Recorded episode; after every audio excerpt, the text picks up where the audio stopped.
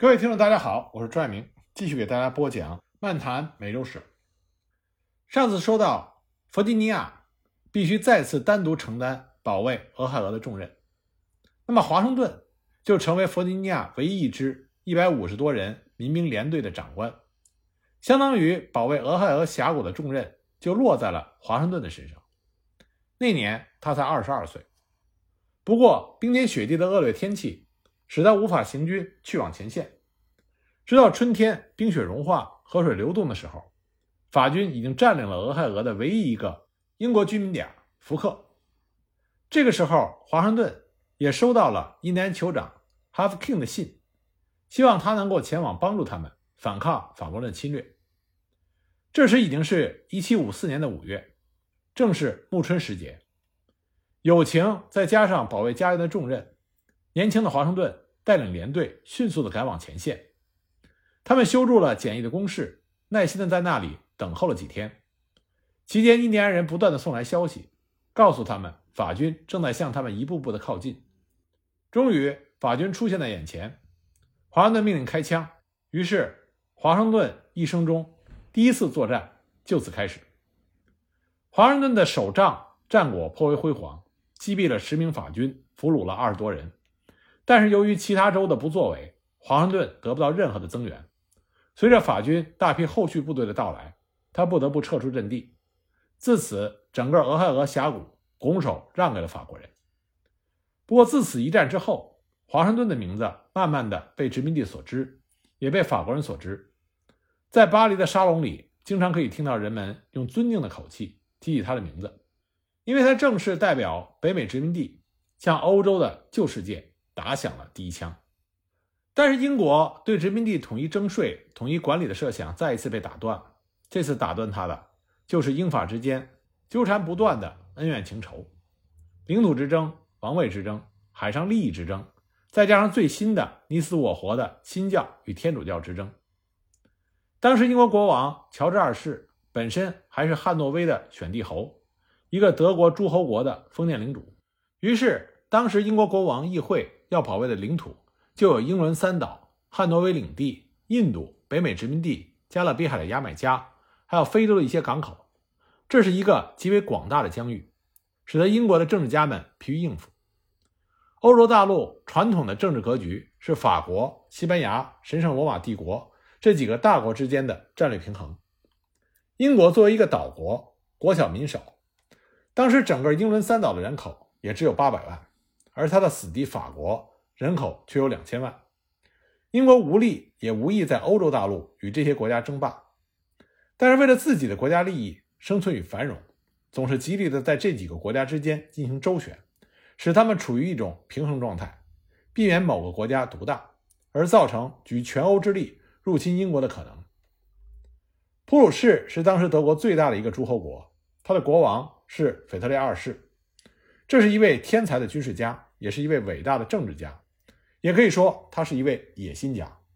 他几乎全民皆兵，将普鲁士打造成了一个军事强国，梦想着要统一德国，与奥地利合并，并且与法国争霸。此时，为了各自的利益，英国与普鲁士结成了同盟。除了利益的原因，当时英国与普鲁士结盟还有另一层深意，这是两个信奉新教国家的结盟。也可以说是为了信仰而战，这也是有人视腓特烈二世为自由而战的英雄的原因所在。而英普联盟的对立方是法奥西联盟，普鲁士保证乔治二世的汉诺威领地不受法西奥等国的侵犯，英国则资助普鲁士大量的金钱财物。英国希望通过腓特烈二世牵制法西奥等国，维持欧陆政治力量的均衡。由于普鲁士与奥地利之间的领土争端，腓特烈二世率先进攻了奥地利。不久，1756年5月17日，英国对法宣战，七年战争正式爆发。此时，英国政坛举足轻重的人物是纽卡斯尔与威廉·皮特。纽卡斯尔为人圆滑、谨小慎微，善于左右逢源，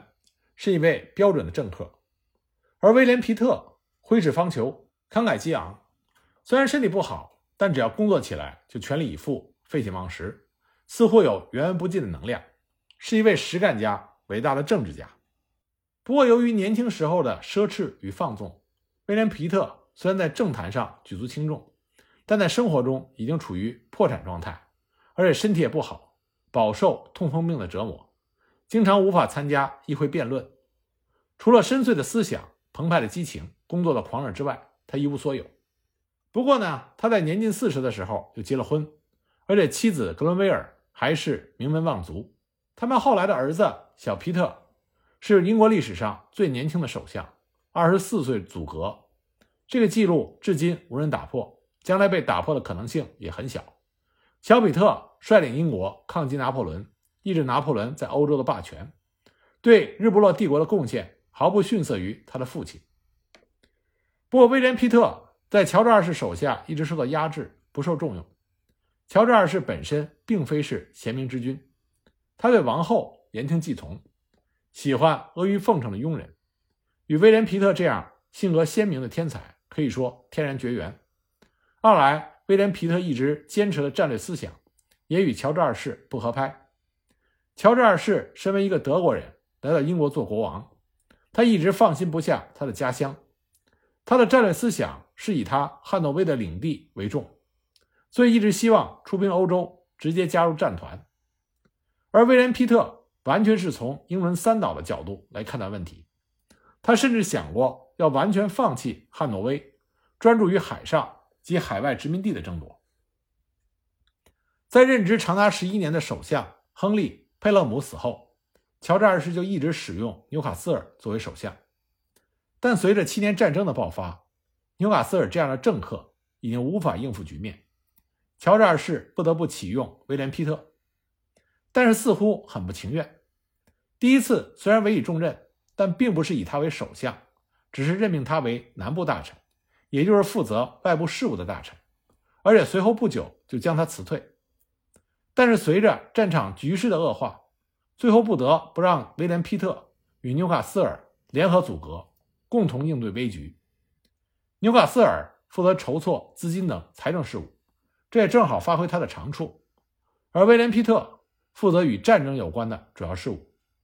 他也不负众望，狂热地投入工作，力挽狂澜。他坚持自己的战略思想，承受住来自乔治二世的压力，坚决不派军队卷入欧洲战场。乔治二世好几次想撤换他，苦于无人接手这个危局，最后只得作罢。当时随着殖民地的繁荣与发展，无论是英国还是法国的海外殖民地与母国的贸易往来日益频繁，在整个经济中所占的比例也是越来越大。对生活的影响也越来越明显。威廉·皮特敏锐地感觉到了这一点。除了坚持不卷入欧洲战场的策略之外，他另一个战略思想就是坚持自克伦威尔以来的海权思想，大力建造军舰，发展海军，以控制海上运输线、枢纽港口、岛屿、垄断海外贸易，把这些作为战争的主导思想。1760年左右，英国海军的吨位是法国的三倍。处于压倒性的优势，同时威廉·皮特又灵活善变、不僵化。当骚扰法国海岸线、吸引法军从普鲁士战场撤回、减轻腓特烈二世压力的策略无法奏效之后，他及时的改变了战略，完全放弃了与法国陆上征战的想法，全力争霸海上，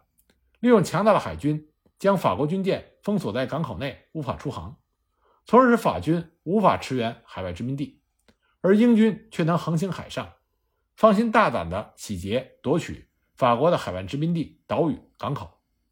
同时利用无人敢于挑战的海上霸主地位，他命令英国海军拦截、抢劫法国甚至中立国的商船，大大削弱了法国的财力，同时壮大了自己的实力，为普鲁士等盟国提供了强大的财务支持。这种做法有点阴险，但是效果却极佳。可以说，对整个七年战争的影响是决定性的。法国因为财力上的大大受损，而无法提供给奥地利等盟国答应的支持，致使奥地利等国慢慢的无力将战争继续下去。威廉·皮特同时将重兵投入北美战场，使北美战场的英军与法军的比例达到了四比一，可以说是绝对优势。而且，威廉·皮特大胆的利用北美殖民地的人力资源，大力发展殖民地民兵。让他们参加对法作战。威廉·彼特的这种做法极有争议，因为当时英国国内很多人担心殖民地知道自己的力量之后，对英国的依赖会逐渐的减弱，直至完全摆脱英国而寻求独立。但是威廉·皮特这位内心充满自由思想的伟大政治家，完全不理会这种责难，坚持他的思路。他认为给予殖民地充分的自由，与母国互惠互补、携手共进，一道发展。他无法想象，在这种情况下，殖民地为什么要独立。一年之后，威廉·皮特的策略完全奏效，在全世界范围内全面开花，各地的捷报频传。英军攻克了非洲西海岸的格雷，继而又攻占了西度群岛的马提吉克岛，在印度取得了普拉西战役的胜利，控制了整个印度。而英国的最大胜利却是在北美。当蒙特利尔的法军向英军正式投降之后，北美大陆北方一带的沿海港口全部在英国的控制之下。法国只能从南方的新奥尔良一带进入北美，也就是说，当时包括加拿大在内的北美沿海的广阔领域全部属于英国领土。法国在北美的存在只限于南方的佛罗里达、新奥尔良一带，外加从这里一直延伸到北美中部路易斯安那一带的全部土地。不过，这一大片残余的法国北美领土，最后被拿破仑以五百万美金这个极低的价格卖给了当时新生的美国。其实，如果从战略角度来讲，拿破仑以这些土地换取五百万美金是完全合算，因为路易斯安那在北美的中部，而入海口却在遥远的佛罗里达，很容易被美国切断。从战略上来说，这是一块根本无法防守的死地。如果不及时脱手，最后连五百万美金有可能都拿不到。而在欧洲战场，普鲁士以一己之力力抗法国、奥地利、俄罗斯等国联军，由于火药、枪炮的普及与改进。当时的战斗场面极为血腥残忍，伤亡极为惨重，特别是普鲁士，十八万军人战死沙场，五十万平民死于医药和食物的匮乏，占当时国家总人口的九分之一。不过，上帝对腓特烈二世格外的恩宠，奇迹无数次的发生在腓特烈二世的身上，他数次自杀未果，数次在冲杀中周围的人都死光了，可子弹就是不往他身上飞。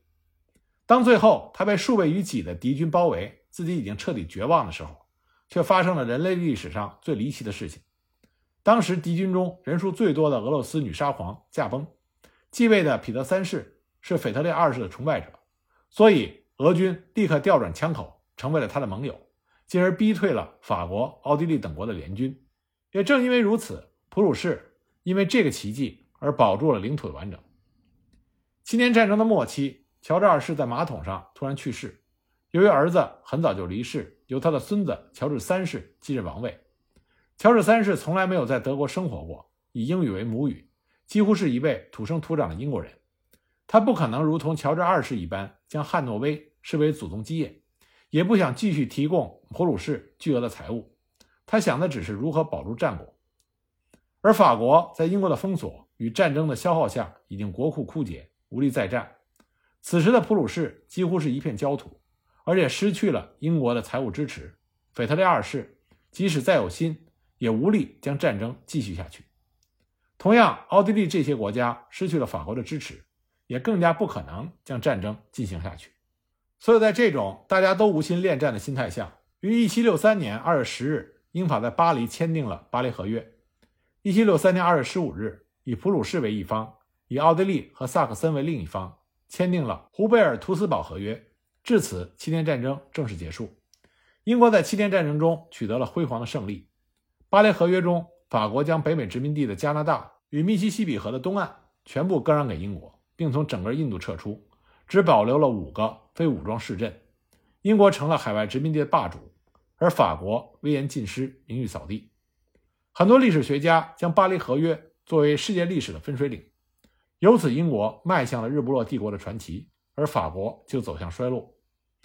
七年战争也使威廉·皮特的声望达到了一生的顶峰，被视为是日不落帝国的奠基者。但是在战争的末期，英国国内也苦战久矣，人心思定，好战的威廉·皮特失去了议会的支持，而且新的国王乔治三世也不想将战争进行下去，所以威廉·皮特只好黯然隐退，由乔治三世的老师波特伯爵阻隔。参加了巴黎会谈。威廉·皮特这样的天才，只有在战争中或者是剧烈动荡的局势下，才能发挥他的才能。乔治三世继任王位的时候只有二十二岁，他诚实善良，但也敏感易怒。学业上他不是一个优秀的学生，也看不出将来能够出类拔萃的任何迹象。他所受的教育是国王必须恪守的严格的道德与宗教信仰，必须保持庄严与权威。长大以后，他是一位虔诚的英国国教教徒，虽然平凡单调，但是是一位好国王，忠于与王后的爱情。与其他任何好国王一样，他勤政爱民，没有其他爱好，只是关心这个国家的每一件事情。光荣革命之后，议会通过了权利法案，严格限制王权。但是权利法案并没有规定国王不能干政，只是说国王的任何行为都需要经过议会的同意批准，从而牢牢地限制住王权，防止他滑向独裁。